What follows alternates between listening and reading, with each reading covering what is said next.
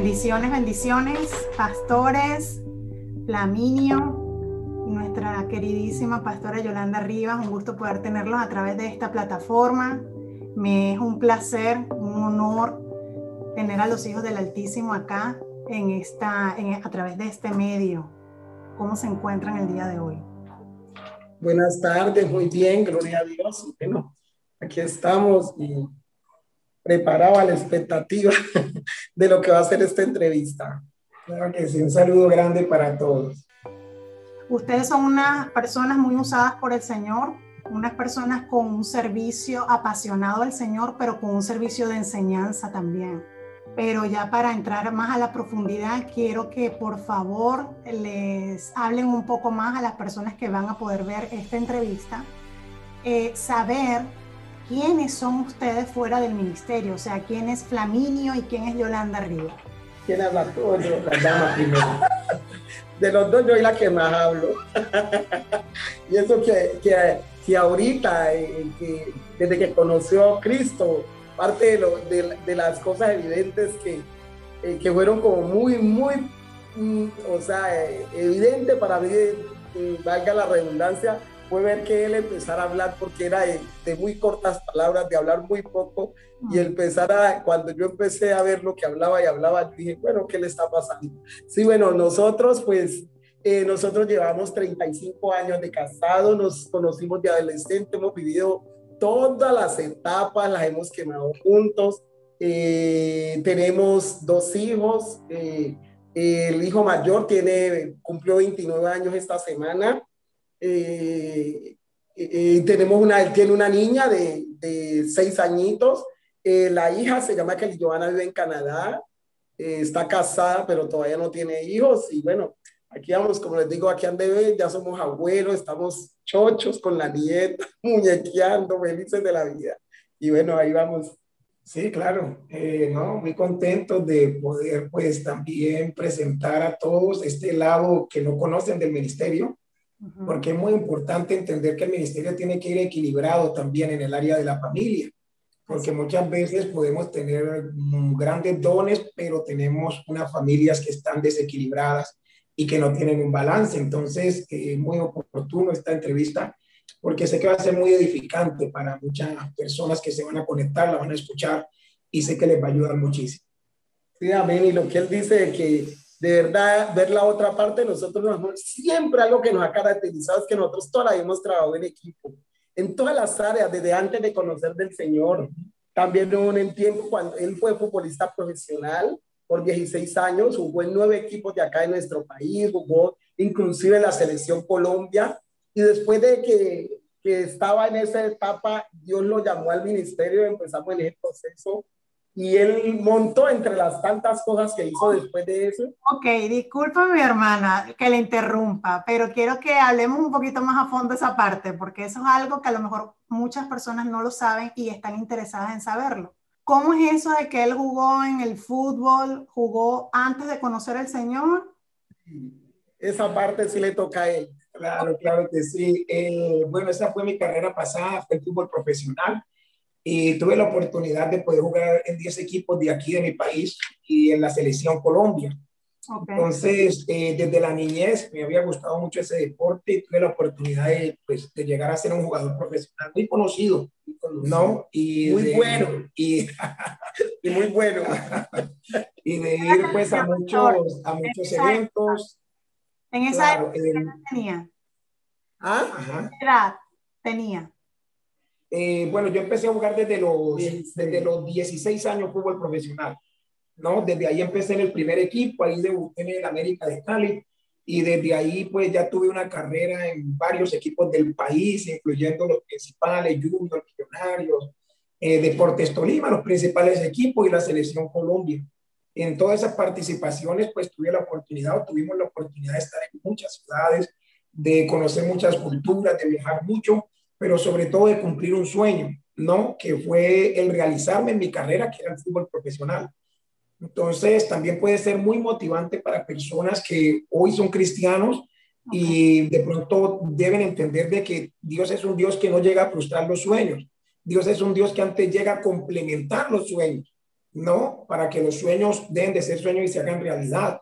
Porque mm, hay una dispensación como la es esta, donde Dios está llamando a empresarios también, está llamando a deportistas, a gobernantes, está llamando a muchas áreas porque Dios es un Dios universal e integral y el llegar al Evangelio no quiere decir de que ya no vas a poder seguir adelante con tus sueños.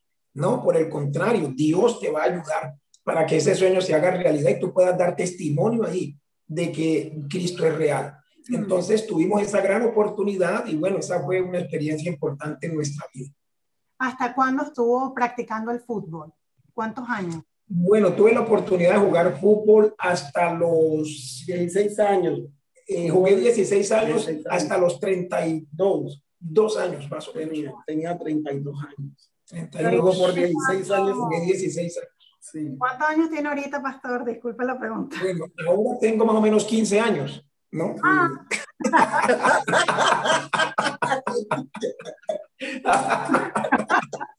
No, no, no, no, es una broma. Es la de el cine es real. Como usted es profeta, yo sé que usted se va a dar cuenta. Esa es revelación. Ore para que yo le pegue. Yo, ahí le hago una tareita. Sí, eh, pero, pero ya sé que usted se va a dar cuenta por los años que llevamos de casados, por los años de que ya nuestros hijos, ya el mayor tiene 29 años, no, la niña tiene 28. Entonces ya usted más o menos ya va deduciendo cuánto es la edad que tengo o que, que en este momento estoy experimentando. Estoy pues en una edad importante donde Dios en esta edad pues eh, nos ha cumplido muchos sueños y nos ha llevado en un crecimiento pues en el área espiritual muy grande y, y muy felices con lo que Dios ha venido haciendo. Ok, eh, voy a hacer un paréntesis acá. ¿Hace cuánto se casaron? Eh, de 35 años. Okay. Llevamos 35 años. ¿Qué número? 35 años de casados. ¿Conocieron al Señor hace cuánto tiempo? Nosotros conocimos al Señor en el, en el 2000 en el 2000, ¿cierto? En el año 2000. En el año 2000. Sí, ya llevábamos oh, mucho tiempo ya de casados, ya teníamos los niños cuando conocimos de Cristo. Antes. ¿Cómo llegaron a los caminos del Señor? Mi mamá era cristiana, entonces él era una mega bendición. Yo le digo una mega bendición. Imagínense una persona sin conocer de Cristo, un futbolista profesional muy famoso, ganaba demasiado dinero y imagínate todo eso lo que representa. Rumba, mujeres, yo viví 13 años de alguna manera de como de pesadilla, o sea, no, de pesadilla todo el tiempo, no, porque nosotros por, como él era tan bueno, jugaba un año, dos años en una ciudad y al siguiente año ya lo cogería otro equipo comprar, entonces por eso vivimos en muchas ciudades. Cuando vivíamos lejos de aquí, en nuestra ciudad natal, que es Cali, eh, no, yo vivía muy bien. Pero cuando llegábamos acá, 10, 15 días, que eran las vacaciones que le daban, era 10, 15 días de pesadilla. ¿Por qué? Porque él llegaba al ambiente de los amigos con que había creado, los primos, la familia. Él ah. venía a la familia, él tenía una atadura de, de alcoholismo. Él a los 12 años ya lo emborrachaban de eso que reúne la familia y empiezan que a celebrar y le daban el traguito al niño y festejaban que el, el, niñito se emborrachaba y empezaba a hacer el show, lo que hace la ignorancia. Él se creó en ese ambiente. Entonces él, él, él vivía con, tenía una atadura de alcohol generacional. Entonces yo lidié 13 años con eso, llegaba acá y era una pesadilla para mí. Por algo, cuando vivíamos en otras ciudades vivíamos muy bien, estábamos muy tranquilos, pero llegaba acá, él se desaparecía dos, tres días, tomando cuatro días y aparecía vuelto nada. hasta que, eh, a nivel económico, para a nivel de, de paz eh, y de familia destruidos. Era muy, muy difícil para mí. Entonces mi mamá era cristiana. A raíz de ese comportamiento de él, mi mamá oraba mucho por él porque yo sufría mucho. Yo llegaba y 10, 15 días, yo me ponía así flaquita porque yo no comía, no dormía, mi angustia de él, de la mamá, de él, de mi madre y, y mía era que a qué horas nos llamaban a decirme que he matado. Borracho, porque era borracho, borracho en un carro, haciendo locuras, pero como Dios tenía un propósito con él, nunca permitió que se le lastimara ni un pelo. Hizo locuras, hasta tirarse en una casa de dos pisos, borracho, ¿eh? tiró y no se lastimó ni una uña. sé que de verdad que cuando Dios tiene su propósito con sus siervos, Él dice que él, él, nos guarda, Él nos tiene, de verdad que yo puedo dar testimonio de eso porque hizo locuras. Lo que ustedes ven hoy es la obra maravillosa que Cristo puede hacer y yo quiero de verdad de que a través de este testimonio le sirva de, de, de, esperanza, de consuelo a muchas mujeres, de entender de que sí es posible, Dios sí cambia, Dios sí hace la obra, Dios sí escucha las oraciones porque, como le digo, Él fue, Él llegó primero a la iglesia, eh, eh, conoció a Cristo primero y yo no iba. Oh. Porque mi mamá oraba por él. Ajá. Él era el problema. Entonces mi mamá, yo creo que mi mamá era enfocada orando por el yerno. Y, y aunque mi mamá vivía aquí en Cali, nosotros vivíamos en otra ciudad. Él jugaba en otra ciudad. Y una vez iba en el carro y se parqueó frente a una iglesia y me dijo, anótame el número de esa iglesia. Y yo me quedé mirándolo, yo sabiendo quién era, yo me quedé mirando las estrellas y dije, ¿para qué, mío? Porque quiero venir a que esta iglesia. Yo no lo podía creer. Yo le dije, ah, venime con tu cuento, yo viendo quién era, que él, él detestaba, él no quería saber nada del Señor. Vea, cuando él estaba, cuando llegamos a, a vacaciones, nosotros llegamos a mi casa materna porque habíamos hecho un apartamentico.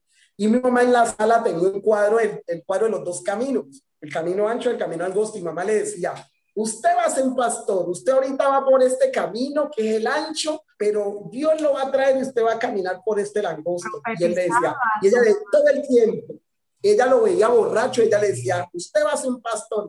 Y él me decía, mi suegra está loca, y en medio de su borrachera, pues él y yo también, pues como no conocía a Cristo, ya decía, mamá, es que que va a ser pastor sabiendo yo la belleza que es y quién es. Y bueno, con, por su palabra se estableció en el, en el cielo, en el mundo espiritual, y hoy vemos el resultado de las oraciones y de la palabra que mi mamá declaró, declaró sobre él. Aunque en ese tiempo mi mamá veía todo lo contrario, veía un, una persona que tomaba mucho, que era muy loco, pero solo cuando venía acá, cuando yo estaba por allá lejos de, la, de mi ciudad natal, de nuestra ciudad natal, yo vivía muy bien, vivíamos bien, era un esposo muy él siempre fue muy cariñoso, muy especial, muy dedicado a su familia, a nosotros, eh, a, a sus hijos. Él fue muy dedicado. Mi pesadilla yo la veía porque eran pesadillas cuando yo llegaba aquí a mi ciudad natal, que eran de él, venían de los amigos con que había creado de jóvenes, de la familia que venían, que venía para acá, que todo el año estaba allá con ellos y los han sacaban y él se dejaba influenciar y ahí empezaba la locura pero como les digo, Dios, Dios hizo su obra, respondió las oraciones de mi mamá y hoy vemos la, la obra maravillosa que Cristo hizo en él. Mamá y suya también. no, no de la mía. Era mi mamá la cristiana. Su mamá era la cristiana, pero la usó. Mamá, usted también se paró a interceder por su esposo. Inclusive hasta lo, lo dudó cuando le pidió el número de teléfono.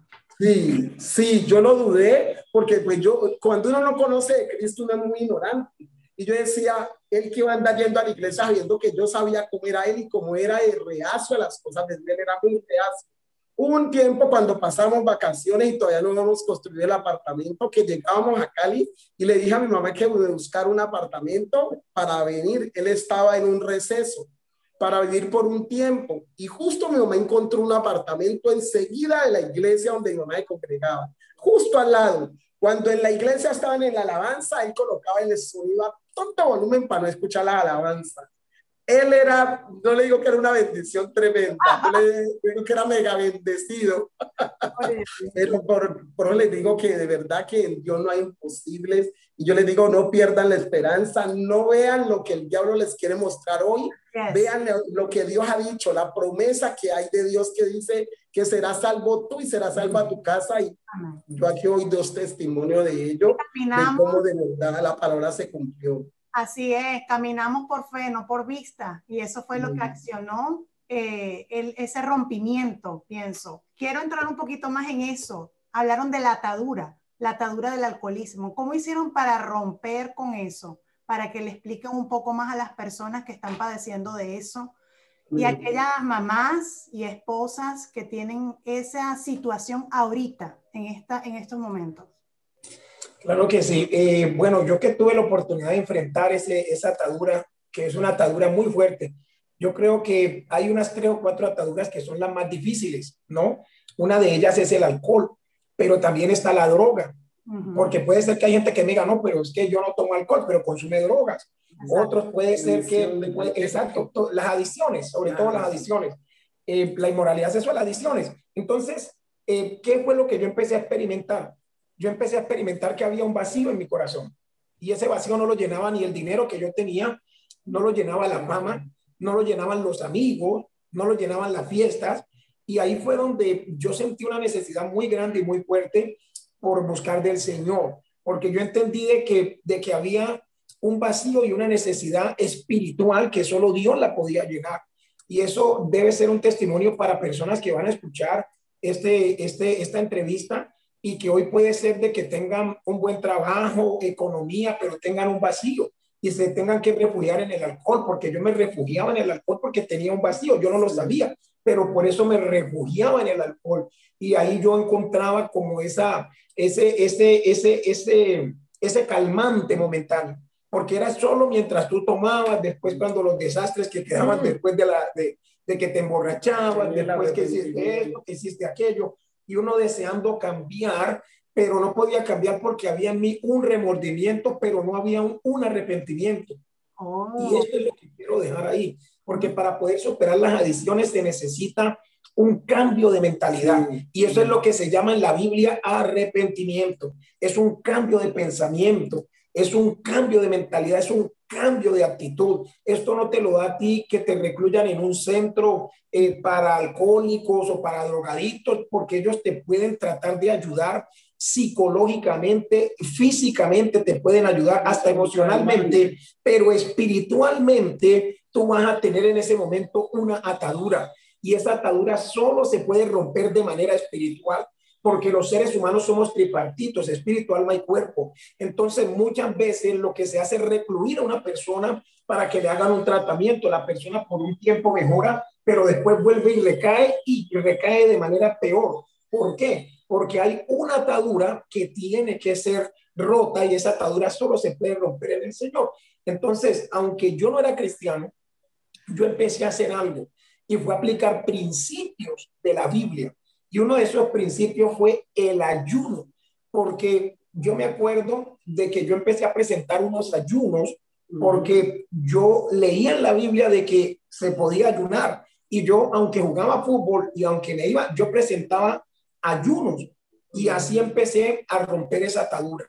No iba a la iglesia, sí. Perdona allí, te hago un paréntesis que de pronto te saltaste algo. Una de las primeras cosas cuando él, él empezó a ir a la iglesia, y empezó a escuchar pues acerca de, de, quién era Dios y todo eso, él, ah, no, todo también se dio porque a raíz, o sea, ya, ya de repente yo estaba como cansada de esa, de esa vida, de esa situación, que llegaba y él se perdía, tomaba, luego cuando le pasaba la borrachera, venía a arrodillarse, me pedía perdón, lloraba, pero eso era por unos días, como él decía, eso era como rompimiento. Tengo una pregunta, pastora. Eh, ahí es donde voy.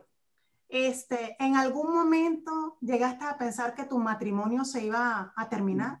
Sí, yo le, ahí es donde por eso noté que él se comió esa parte. Yo dije, no voy más, o sea, renuncio, ya no aguanto más 13 años de, de, de, de como de alguna manera esta pesadilla no le veía cambio, él se arrepentía mientras estaba en sano juicio. ¿Qué entiende cuando uno no conoce al Señor? Uno no sabe que esas son ataduras, que son fuerzas demoníacas y de verdad, cuando conocimos del Señor, yo veía que él era un excelente esposo mientras no tomaba. Nomás él se tomaba una cerveza, una copa de cualquier licor, él se transformaba y ahí había la puerta y bueno, ahí no había quien lo detuviera. Pero como uno no conocía, yo no conocía al Señor, yo no entendía eso, que había un mundo espiritual que, contra el cual él batallaba. Y yo decía, ¿por qué en sano juicio sos uno cuando no tenía borrachera, eh, te portas de una manera y nomás te emborrachas, se transforma, se volvía hasta agresivo, aunque nunca me tiró, o sea, nunca me tiró, pero sí, verbalmente eh, eh, era muy distinto, era muy diferente. Y entonces yo una vez dije, no más, no más, se acabó, yo ya no regreso más con usted. Jugaba en uno de los equipos más grandes de aquí de Colombia, se llamaba eh, eh, Millonarios, en la capital de la ciudad. Y yo le dije, ya no voy contigo, no voy para Bogotá, te vas solo, no voy, me quedo con mis hijos, le armé su ropa y te vas para donde tu mamá. Lo eché. Y se fue para donde la mamá, y luego mi mamá, como era cristiana, era más sabia, mi mamá me sentó. mi hijo era muy pegado, la niña era pegada a mí y él era, el, el, el hijo era puro papá, pero obsesivo, ellos dos eran, tenían una relación muy fuerte. Mi mamá me sentó y me dijo, mire, mi hija, cuando uno se casa, uno tiene que dejar de pensar en uno, uno pasa a un segundo plano, cuando uno tiene hijos, uno tiene que pensar en sus hijos. ¿Usted cree que Larry va a alcanzar su hijo? ¿Usted piensa criar sus hijos sin su papá?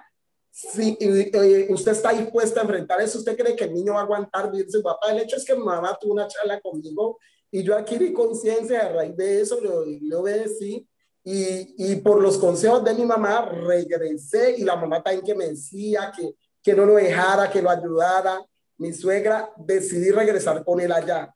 Regresamos a, las, a Bogotá, pero regresamos y yo dormí en una habitación y él en la otra. Allí a raíz de eso, él, él, viajó y él estaba en un hotel. Ese fue el pedazo que te comiste. Él estaba en un hotel y él en su desespero, ver que ya yo, ya yo estaba de verdad decidida a no vivir con él, o sea, que yo había cambiado y ya no me lo aguantaba más. Yo estaba en un piso y él dormía en otro con el niño. Eh, él se, en el hotel, él se arrodilló y empezó a decirle a Dios, ¿recuerdas? Cuéntale ese pedazo ahí. entonces, sí, claro que me acuerdo de esa parte. Ahí fue cuando yo le dije a Dios de que si en realidad le existía, que yo quería sentir esa presencia. Y en la cama de donde yo estaba ahí arrodillado, se hundió la cama en ese momento y alguien llegó literalmente y se me sentó ahí en la cama. Y yo pude experimentar por primera vez la presencia de Dios, un Dios real, un Dios que es una persona, un Dios que es tangible, un Dios que está pendiente de nosotros y que nos cuida aunque nosotros muchas veces ni entendemos ni lo conocemos, porque es un Dios de propósitos. Y ahí estuvo esa presencia, pero mucho, mucho tiempo. Y después de, de ese momento, ¿no? Yo tomé esa decisión y yo me acuerdo mucho. usted ese día hizo un pacto con Dios. Yo hice un pacto con él, Dios. Él no conocía al Señor, pero él él de alguna manera comenzó a angustiar porque igual él nos amaba mucho, él siempre me ha amado mucho, o sea, nosotros tuvimos el privilegio de que nos conocimos, de conocer el verdadero amor y eso sí, eso sí, nunca hubo como, como, yo no tuve problemas en ese sentido de de que quiere y cosas, nunca, en ese sentido yo no pasé, no sufrí con él. Él amaba a su familia y, y a raíz de eso fue que él en su desespero a una rodilla y dijo, Señor, si tú verdaderamente existes. Claro, ese fue el pacto ese día que hice con el Señor. Cuando yo sentí esa presencia, yo le dije, bueno, Señor, si tú realmente existes, yo hago un pacto contigo de nunca más, de nunca más tomarme una copa de licor, de nunca más tocar a una mujer que no sea mi esposa y nunca más robar ni diezmos, ni ofrendas, ni nada de esas cosas que habla la Biblia. Y desde ese momento mi vida cambió. Desde ese, no, momento. Desde ese momento. Podemos decir que eso fue un encuentro sobrenatural con el Señor, lo que transformó sí para poder llegar al nivel que estás ahorita.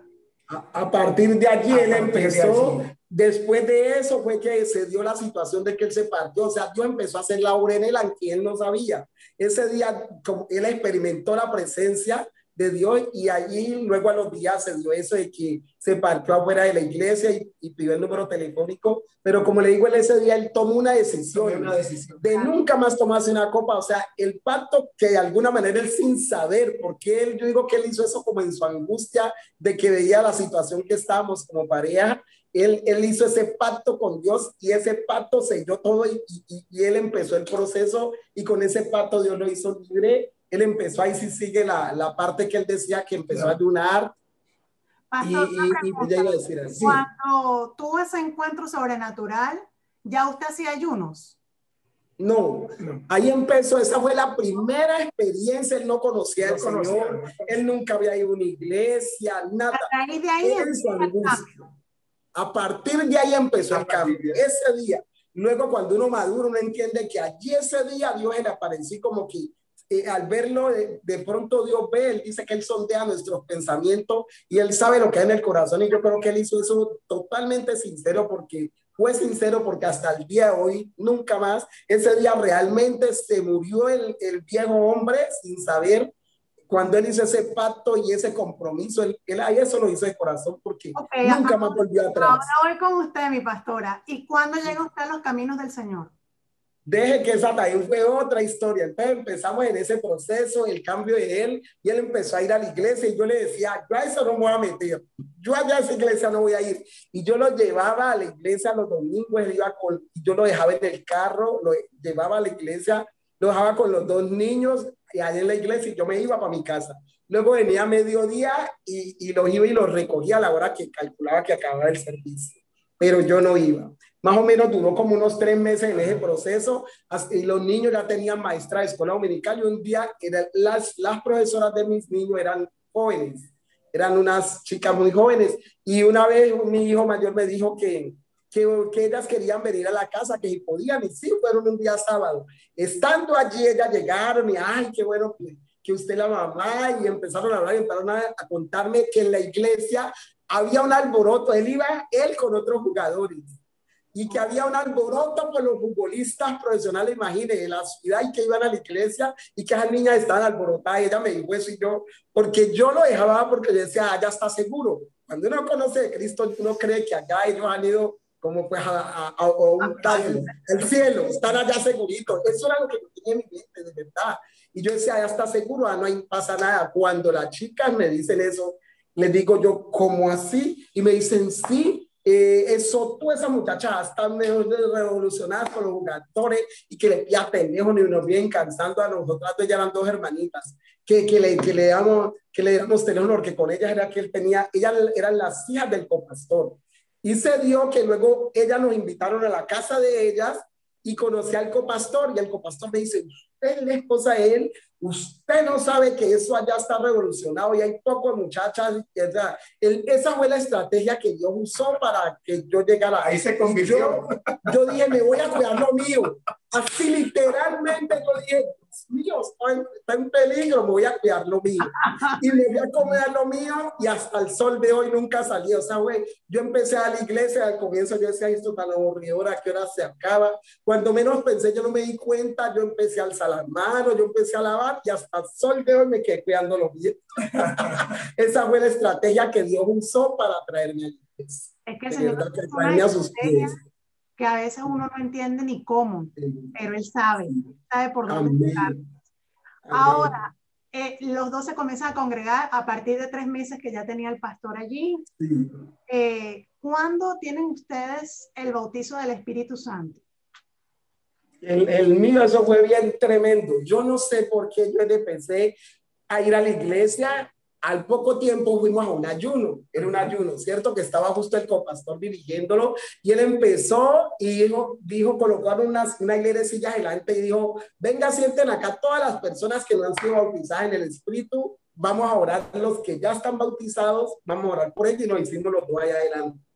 Y él empezó a orar, a orar, a orar, a orar y, y yo no, yo no fui bautizada, yo lo que sé es que yo lloraba y lloraba y lloraba y yo decía, pero ¿qué pasó? Yo porque lloro y yo no sé ni por qué lloro y lloraba, lloraba, pero pues luego cuando uno está maduro, entiende que es una manera del Espíritu Santo tocarlo a uno, que a través de eso me estaba haciendo libre y estaba teniendo mi experiencia ahí con él.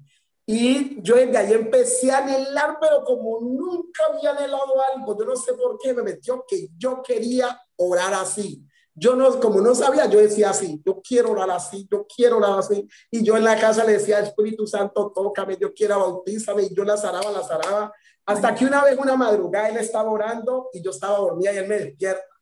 Yolanda, Yolanda, Yolanda. Y le digo yo, ¿qué pasó? Y me dice, eh, ¿tú quieres ser bautizada en el Espíritu? Imagínese usted como a las 4 de la mañana que la despierte para preguntarle eso. Yo me quedé mirando como diciendo, este está loco. Y le dije, ¿qué te pasa? Pues sí, yo sí quiero ser bautizada, pero me despertás para decirme eso. Que tú ya sabes, porque él sabía que lloraba mucho por eso. Desde ese día yo quedé inquieta y que yo quería ser bautizada. Y resulta de que él me dice, lo que pasa es que el Espíritu Santo yo estaba orando y Dios me dijo que te despertara porque te va a bautizar. Yo ahí no me senté así en la cama y yo como así. Sí, Él me dice que te va a bautizar y Él me puso la mano y empezó a orar por mí. Mamita, yo empecé a sentir un juego que me quemaba y empecé a orarle en lengua, pero el problema era que no paraba, yo no pude dormir más, yo me levantaba y yo era lavando, orando en lenguas trapía, orando en lenguas, hacía todo, yo no podía parar y yo decía, ¿cómo paro esto? Y yo intentaba cerrar la boca y eso era como un río, un río, río, río, río. O sea, yo no sé si fue porque lo anhelaba tanto en medio de ese don. De esa manera, no es como otras personas que le da una señal visible, no, a mí me dio el don de interceder en lengua y yo era una guerrera, yo estaba dormida, lloraba, dormía, ¿cierto? Yo me levantaba, estaba dormida, de repente me levantaba y empezaba a danzar y a hacer un poco de cosas como indiana, bueno, cantidad de cosas que empecé a experimentar con el Espíritu Santo y el libro que ahora él decía, y ahora, ¿cómo yo, la, yo paro eso? porque no había quien me parara. Fue algo pero sobrenatural. O sea, mi bautismo en el Espíritu fue algo sobrenatural y de qué manera. ¿De qué manera? Mm. Tremendo. ¿Y usted, pastor? Eh, sí, es una promesa maravillosa. Eh, bueno, el caso mío ha sido muy diferente al de la pastora en ese sentido, aunque Dios me usó a mí para que ella eh, fuera bautizada a través del Espíritu Santo. ¿Usted fue bautizado primero que la pastora?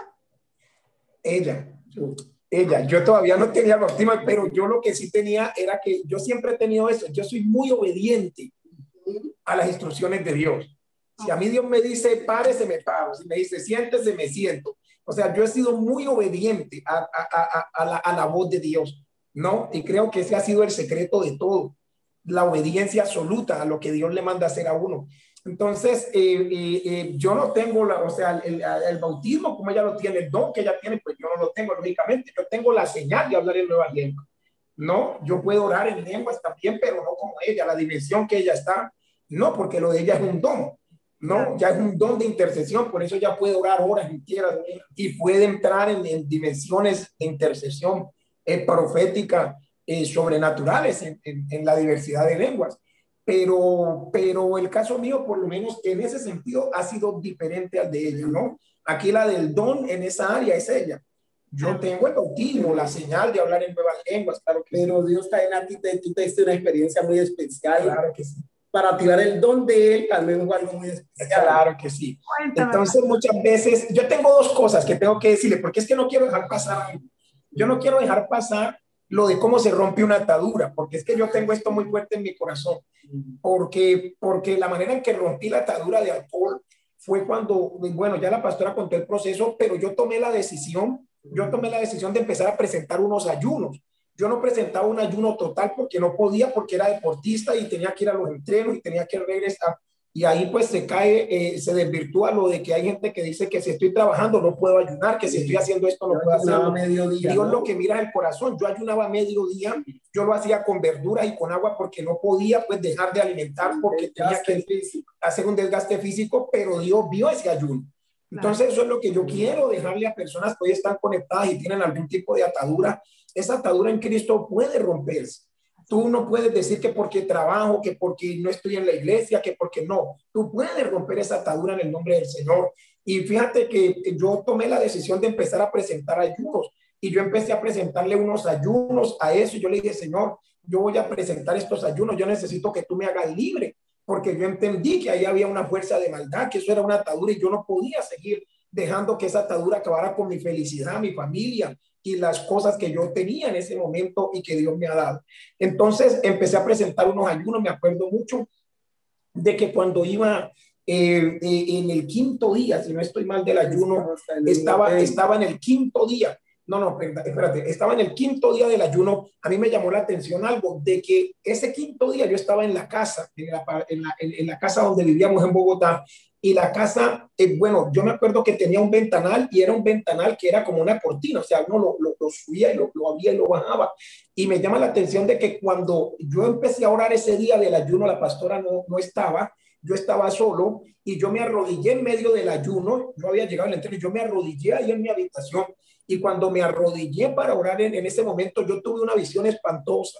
Yo tuve una visión terrible y en la visión, ¿sabe qué se me presentó a mí? Ese espíritu de alcohol se me presentó un demonio. Era mitad, mira, era, era una mitad como una bestia, pero una mitad como una persona. Y yo cuando vi esa figura, yo me quedé, pero petrificado ahí en el lugar. Yo estaba ahí y yo dije, Dios mío, ¿esto qué es? Pero una visión horrible y estuvo parado ahí delante mío. Eso era lo que yo estaba enfrentando. Eso era lo que estaba detrás de la atadura del alcohol. Eso es lo que está detrás de esa atadura de droga. Eso es lo que está detrás de todo tipo de atadura de adicción que muchas veces eh, las personas tienen y creen que eso es psicológico o creen que eso nada más es natural. no, espiritual.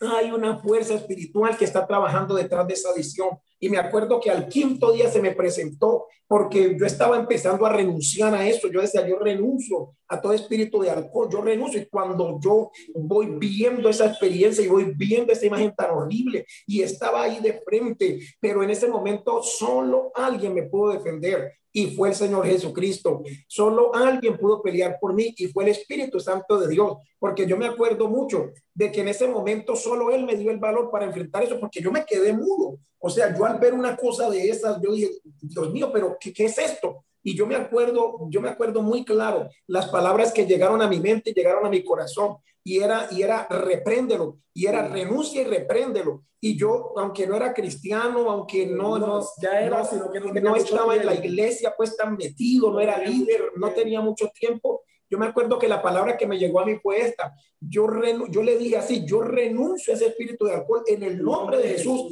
y te vas ahora mismo Mire, cuando yo le di esa orden en el nombre de Jesús, hasta el día de hoy me acuerdo palpablemente, la ventana cimbró, el ventanal cimbró, se sacudió, eso salió y el venta casi rompe los vidrios de ahí donde estaba. Y nunca más, nunca más yo me volví a tomar una copa de licor, porque es que detrás de una adicción, de una atadura, hay una fuerza de maldad. Y hasta que usted no renuncia a eso en el nombre de Jesús y hasta que usted no le ordene que salga de su vida y cierre esa puerta, usted no va a poder ser libre de eso, así le hagan las terapias y los tratamientos que quieran. Y mire que hay algo muy importante, y lo hablamos por lo vivido, lo experimentado personal, de que a veces nosotros vamos que el pastor tiene que liberarnos, que el líder tiene que liberarnos, y nadie lo liberó. Él, él determinó en su corazón, primero determinó en su corazón cerrar la puerta y luego él, él mismo lo reprendió porque nadie, eso, él no puede decir que eso fue en una iglesia, fue en su habitación, que él experimentó y en la habitación él y Dios, porque ahí estaba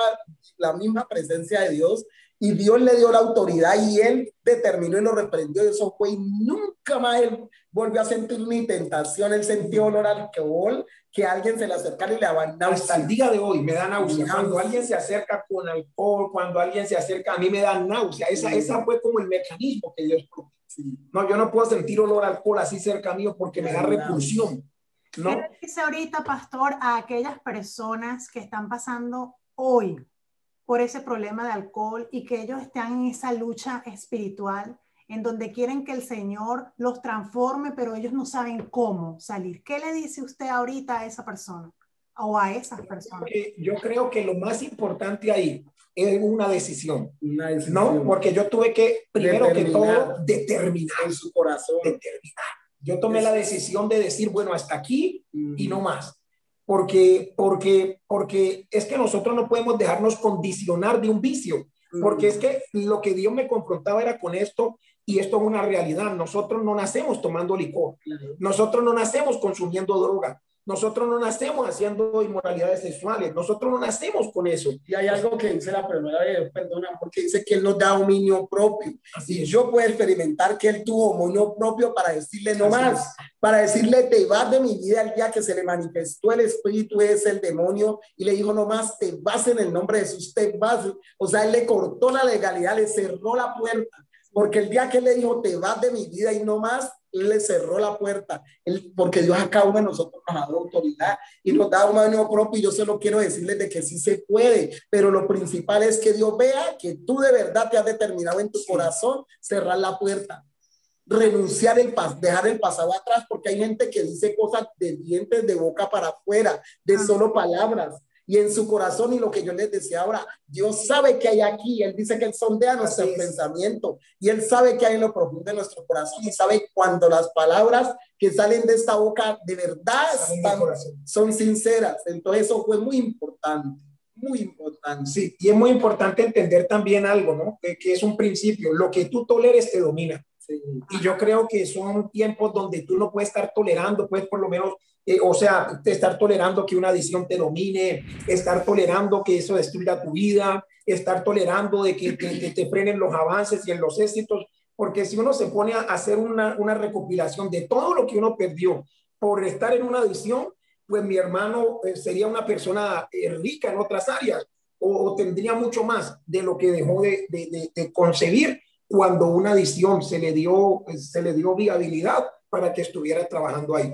Entonces, sí es posible vencer una adicción y es posible es posible cuando yo determino, o sea, cuando tomo una decisión, cuando yo renuncio a eso, ¿no? Y cuando yo no tolero más eso en mi vida, porque también eso es lo otro. Eh, después de que tú ya tomas la decisión, no quiere decir de que no va a venir la tentación, la tentación va a venir, va a venir de muchas maneras, va a venir de maneras más atractivas, pero es ahí donde tú vas a tener que tener el carácter, ¿no? Para poder cerrarle esa puerta y decir, poner un límite, poner un límite.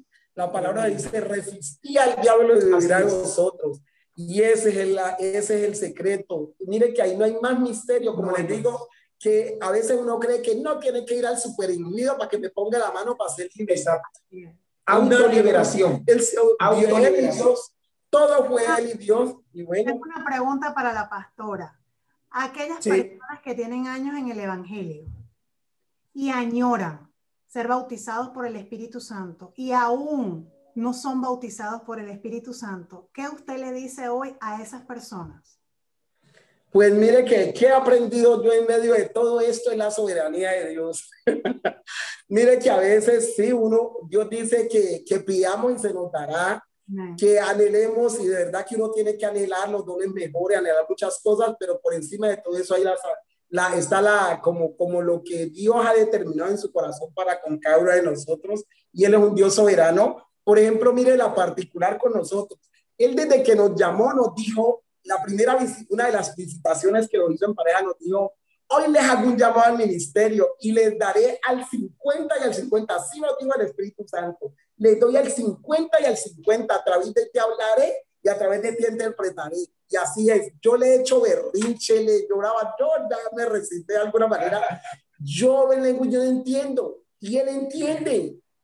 Él entiende la lengua y eso él lo dijo de Dios, para que como nosotros siempre hemos trabajado en equipo, siempre, aún desde que no conocíamos del Señor, como les explicaba, nosotros hemos sido una pareja, antes que esposos, hemos sido amigos y ese ha sido uno de los secretos que también les quiero dejar a, parejas que estén ahí. Nosotros no solo somos esposos, nosotros somos amigos. Llevamos 35 años y nosotros no paramos de hablar.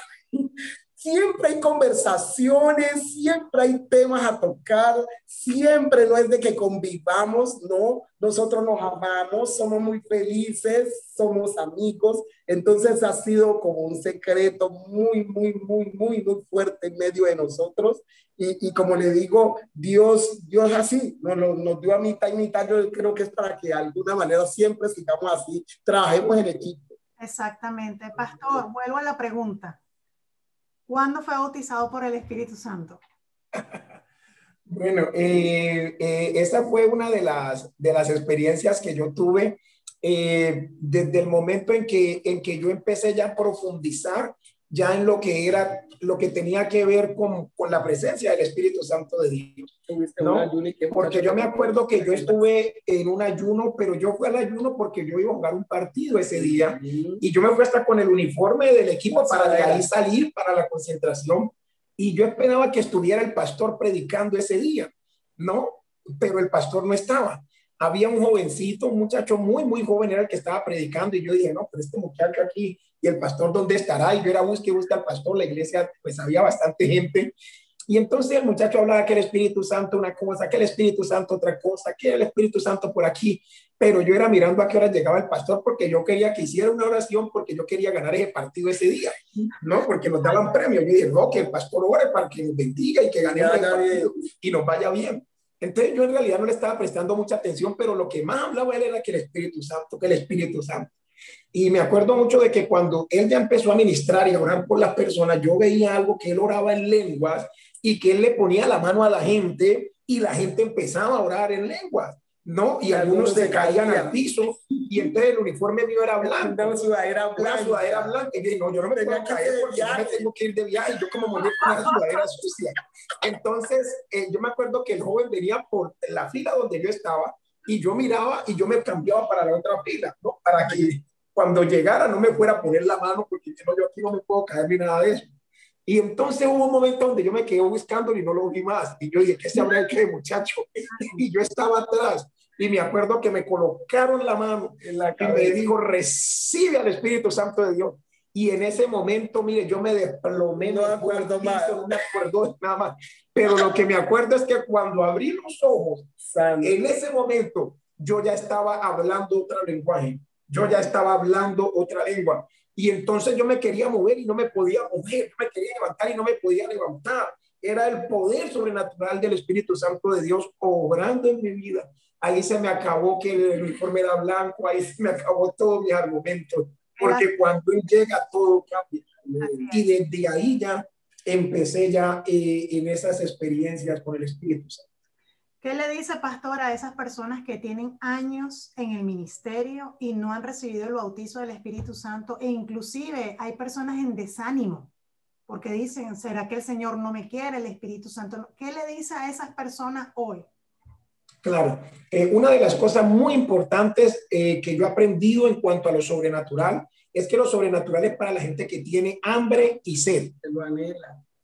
Y así como nosotros tenemos todos los días que satisfacer con un desayuno, un almuerzo, una comida y tenemos que estar calmando la sed constantemente, así es con el Espíritu Santo. O sea que la primera condición es anhelarlo.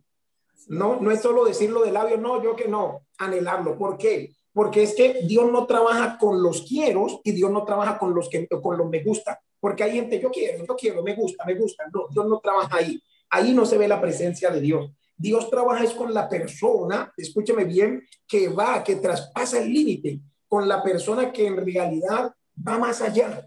Y eso yo creo que es lo que, lo que se necesita.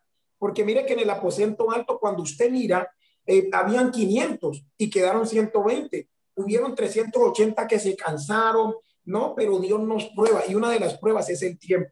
Una de las pruebas es la espera, porque Él puede llegar en cualquier momento de repente, ¿no? Y dice de que hubo 380 que se desanimaron y se fueron del aposento alto y quedaron 120 con hambre, 120 con sed. No importa quién se va a perseverar, no importa quién no crea, no importa quién se canse, usted no se puede cansar.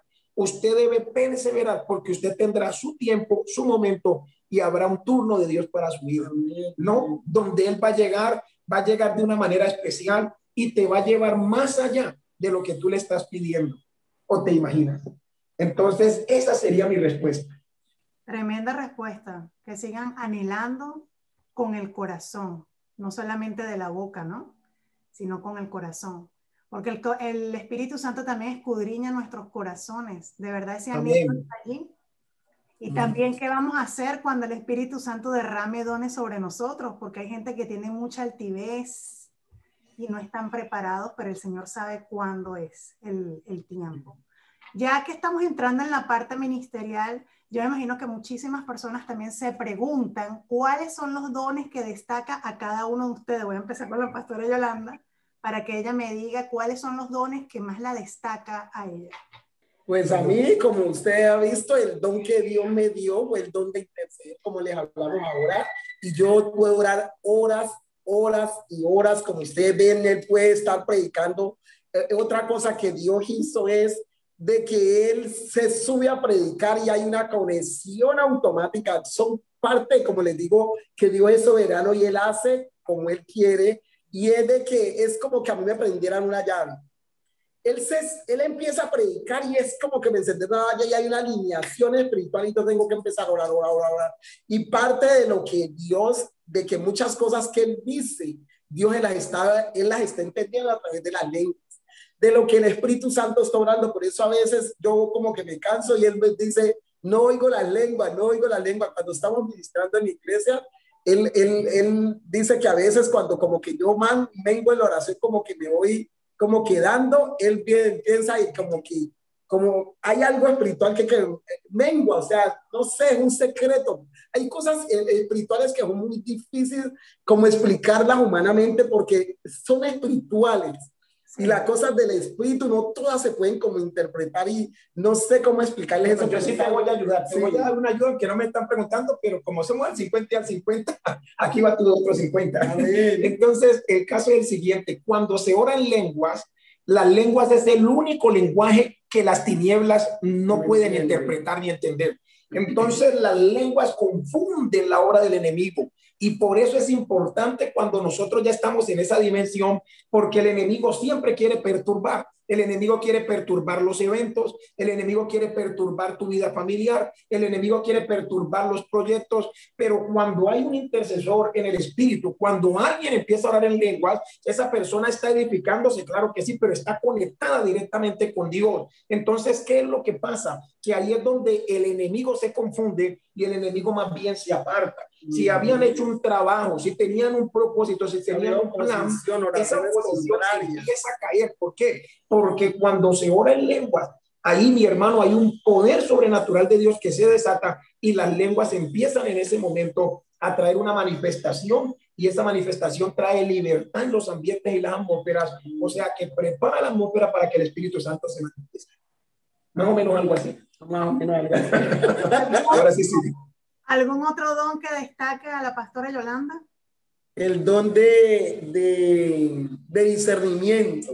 Él, él, tiene el, el privilegio de, de, de, poder como escuchar así claramente la voz de Dios y que Dios me dijo y que veo letreros. Yo no siempre, aunque a veces veo visiones y cosas, pero es discernimiento. Vea, yo a veces veo personas y, y, y, y percibo mi espíritu cosas y él ha aprendido de que si yo le digo algo, mira, sucede esto y esto, es tal cual. O sea, Dios me habla muy distinto. Yo no puedo decir, es que yo y que Dios me dijo. Yo no, yo no tengo ese privilegio que tiene él, yo oír la voz, no. Yo no sé si ustedes estarán de acuerdo conmigo, pero yo creo que las esposas, para no decir que todas las mujeres, pero las esposas tenemos ese don de discernimiento muy agudo. Muy agudo, mucho. Mucho mucho, mucho en la iglesia alcanza porque, porque a veces uno mira cosas que ellos no perciben y yo le digo, Flami, mira que yo estoy viendo esto y esto y luego es, como dice, pasa exactamente, póngale la Sí, entonces es eso. Y como le digo, somos un complemento. Mire, Dios todo lo hace bueno y perfecto. Y a veces uno anhela que yo quiero tenerlo de Él. Bueno, eso es bueno, no anhelar. Pero tener, eh, nosotros tenemos que entender que Dios da como Él quiere y lo que ha puesto en ti es útil en el reino, lo que ha puesto en mí es útil, Él es útil y somos un complemento. Un complemento somos complementos. Y eso es lo que ha hecho. Nosotros ninguno no tenemos nada repetido. Él, él, a veces dice, yo quisiera orar como tú oras, yo, yo quisiera oír la voz de Dios como tú la oyes, pero por eso somos un complemento. Eso es lo lindo de Dios, ¿no? Me encanta, me encanta verlo, este, porque son un ejemplo para muchas generaciones no solamente para los que ya estamos en el camino del Señor, para los que estamos empezando, sino yo pienso que para las personas que no conocen del Señor, escucharlo a ustedes hablar y que trabajan en equipo, no solamente como familia, sino como ministerio, sino como a, a nivel espiritual, eso es algo que va a trascender, porque hace falta que se pare gente y hable con la sinceridad, con el corazón, porque a veces hay mucha falsedad también a nivel ministerial. Y eso es algo que yo veo en ustedes, la naturalidad, son espontáneos, hablan con el corazón y eso es algo que es un don precioso que tienen los dos y, y me encanta poder eh, compartir con ustedes en esta entrevista y poder explorar un poco más a fondo sobre sus vidas. Ahora voy con el pastor. ¿Cuáles son los dones que lo destacan, pastor? Claro que sí. Eh, me acuerdo, me acuerdo, eso me trae a memoria alguna experiencia y fue de que cuando eh, yo ya empecé a ir a la iglesia más seguido, eh, yo me acuerdo que la iglesia hablaba mucho del bautismo, ¿no? El bautismo en agua. Y pues yo veía que la gente se bautizaba en agua y todo eso, pero, pero no me había movido a eso. Entonces vino una prueba muy grande en la carrera y me acuerdo que en ese tiempo eh, tomé esa decisión de ir a las aguas, de bautizarme, pero tomé la decisión porque, porque Dios mismo me, me, me inquietó a que debía bautizarme también en agua. Y entonces me acuerdo mucho que en el equipo donde yo estaba, que era el Deportes Tolima en Ibagué, había un director técnico y este director técnico, él era devoto pues eh, de, la Virgen, de, la Virgen, ¿no? Y, y, yo me acuerdo mucho que él, él decía, él decía, usted tiene un gran testimonio y todo eso, pero usted se lesiona mucho porque usted le hace falta consagrarse a la Virgen. Y yo me acuerdo que él me decía eso y yo decía, pero ¿cómo así? Son marianos. Aquí en mi país le dicen a esa gente así, que a un devoto le, llaman Mariano. Claro que sí. Entonces, eh, me acuerdo mucho de que él, pues, él decía eso y yo me quedaba pensando. Y entonces me acuerdo que un día dijo, vean, ¿sabe qué? No vamos a darle más vuelta al asunto. Mañana va a venir a mi apartamento y yo lo voy a consagrar a la Virgen. Entonces yo le dije, listo, mañana voy para que me consagre, pues. Y terminamos el entreno y él salió en el carro de él. Yo me fui en el carro con otro amigo y nos fuimos persiguiéndolo. Llegamos allá al, al conjunto donde él estaba. Él dijo, espérenme aquí afuera. Y yo subo primero a preparar todo el ambiente, después las imágenes y todo, y el agua y todo lo que le vamos a hacer. Y yo dije, listo, hágale. Y el caso fue de que él subió y nosotros espere acá y nada que, nada que él salía. Entonces yo le dije al, de la portería que por favor llame al profesor porque él nos dejó aquí esperando y, y, mire que él no sale, qué es lo que pasa. Y entonces él dijo, ah, no, suban, suban, hágale, hágale, que suban. Y entonces nosotros nos fuimos, pues, subí las escaleras, llegamos allá al piso donde estaba, tocamos la puerta, oíamos que estaba dentro y él no pudo abrir la puerta. Él no pudo abrir la puerta todo ese tiempo, mire, ellos tocaban y él no escuchaba. Y él no podía, él no nos escuchaba. Y entonces volvimos a abajo, el Señor volvió y le habló por el citófono y, y él le dijo que sí, que eso, volvimos otra vez, le tocábamos la puerta, pero ah, vea, cinco, diez minutos duro. Nunca abrió. Y nunca abrió la puerta. Y yo me fui para la casa y cuando yo llegué a la casa, yo llegué triste. Yo dije, no, Dios no me ama a mí. Yo creo que yo he hecho algo muy malo que Dios no me quiere porque no me quiso consagrar. Porque, pues, aunque hay gente que, o uno muchas veces va a la iglesia cuando no tiene una buena doctrina, a uno lo pueden confundir. No, llevaba muy poquito tiempo. Él llevaba más o menos como unos dos meses y medio por ahí. Y eso lo quiero, y eso lo estoy hablando como testimonio a personas que nos pueden escuchar y apenas están yendo a la iglesia o van a la iglesia, pero no están muy fundamentados en la parte doctrinal, porque no han hecho escuelas, porque no han sido formados. Y por eso es la importancia de las escuelas, ¿no? De que te capaciten, de que hagas discipulado, de que te formen, para que la doctrina no te vayan a confundir. Y el caso fue que yo me arrodillé y hice algo en ese momento en mi ignorancia y yo le dije, Señor, en realidad si tú me amas, si tú tienes algo conmigo, pues yo voy a abrir la Biblia y donde caiga, que, que ahí me hables algo. Porque pues yo ya qué voy a hacer y me arrodillé y abrí la Biblia y me cayó en el libro de los hechos y salió exactamente en el texto donde Jesús le dice a, a, Saulo, Saulo, Saulo, ¿por qué me persigues? Levántate y bautízate, porque el Señor te ha escogido para ser instrumento de gloria. Y mi hermano ahí me dijo tres cosas, que son las tres cosas en las cuales estoy operando en este momento y en las cuales se mueve el ministerio. Cuando eh, eh, Saulo tuvo el encuentro con Jesús, dice de que él quedó en ese momento ciego y tuvo que venir Ananías y cuando Ananías vino por orden de Dios, Ananías le dijo, Saulo, el Señor te ha escogido para que veas al justo, para que oigas la voz de su boca y para que conozcas su voluntad, porque instrumento suyo serás para ver su gloria y para trasladar de las tinieblas a la luz a muchas almas. Y cuando Dios me habló esas tres cosas, entendí que, era Dios. Corrí a la iglesia, le dije al pastor lo que me había pasado y el pastor dijo, usted hay que bautizarlo, pero ya, ¿no? Y me bauticé desde ese momento. Y, ahí empezó el proceso y desde ahí se me empezó, a, desde, ahí, desde ahí se me desarrollaron esas tres áreas. Ver, oír y hablar, que es conocer. Entonces es muy importante que nosotros podamos entender esto. ¿Por qué? Porque después de eso, yo me acuerdo que nosotros aunque estábamos en el camino del Señor, si ministrábamos, teníamos dones, nos movíamos en lo sobrenatural, no era como es ahora. No, no todavía no habíamos llegado a esa dimensión. Eso fue un proceso, porque hay gente que cree. ¿De cuánto tiempo fue el proceso?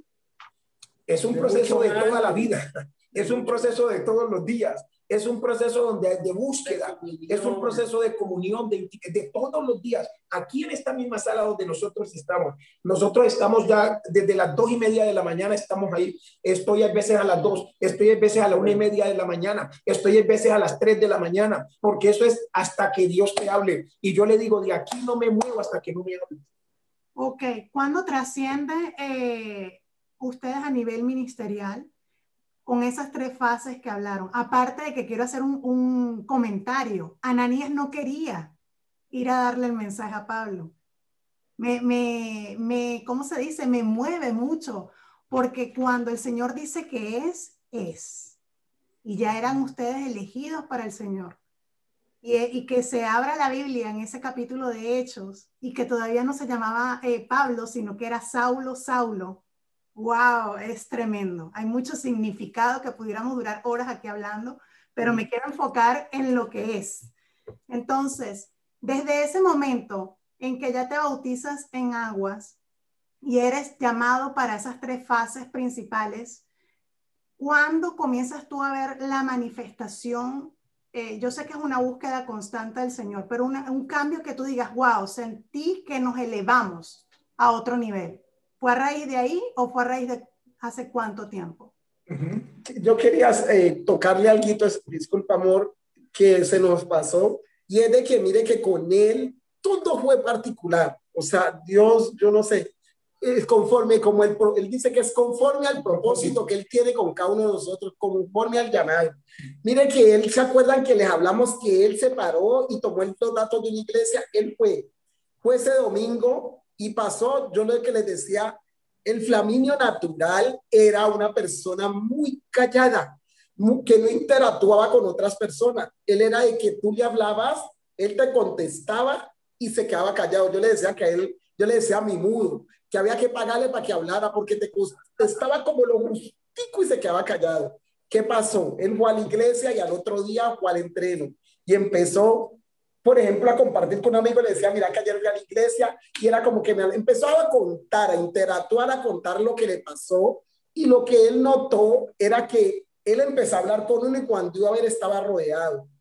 Entonces, él, y yo empecé cuando él, él, que empezaba y hablaba y hablaba, hablaba, y yo decía, este qué bicho le picó, porque él no hablaba, él era muy callado, muy callado, muy tímido, él era literalmente era tímido, y yo lo vi que hablaba y hablaba, y ya quería predicarle como hasta las matas, y había que decirle como, cállate, cállate, que me desespera, y yo decía, este qué bicho le picó, porque acuerden que llegó primero, yo no voy a llegar, y yo decía, y este, yo le decía, pero ¿qué te pasa? Y yo decía, pero este, ¿cuándo acá habla así? Y que empezaba y andaba con esa Biblia, usaba una ropa como él venía de la moda de los raperos, y usaba ropa anchísima, con unos bolsillos, y me metía a Biblia allí, y a todo mundo quería hablarle, pero era como ese que yo decía, Dios, ¿qué, ¿qué le sucedió?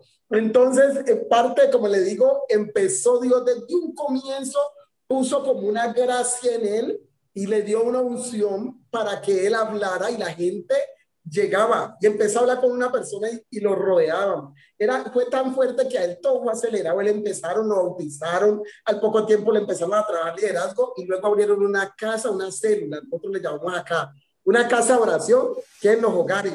Y empezamos con una reunión de esas y al poquito tiempo, yo creo que no han pasado dos meses, había que desarmar el apartamento, yo tenía que recoger la sala, los muebles y meterlos a las habitaciones porque era lleno, o sea, era, o sea, todo con él fue así acelerado, todo, todo Dios empezó cuando ya maduramos entendimos que Dios empezó a usarlo. Él no, él no predicaba, él les hablaba y luego iba a la iglesia y le preguntaba al pastor o a los líderes, ¿qué significa esto? Me preguntaron tal cosa. Los amigos le hacían preguntas y como él no sabía, él era un bebé espiritual, él les decía, luego le respondo, vaya le respondo y me preguntaba y contestaba así y le mandaban al líder, mandaban al líder de la alabanza con el piano a la casa. No, eso era una locura todo ese proceso con él, cómo Dios empezó a usarlo. Y como le digo, eso eh, eh, eh, al poquito tiempo, cuando vinimos a las vacaciones, usted ya sabe que todo el mundo sabía que mi mamá tenía un yerno jugador.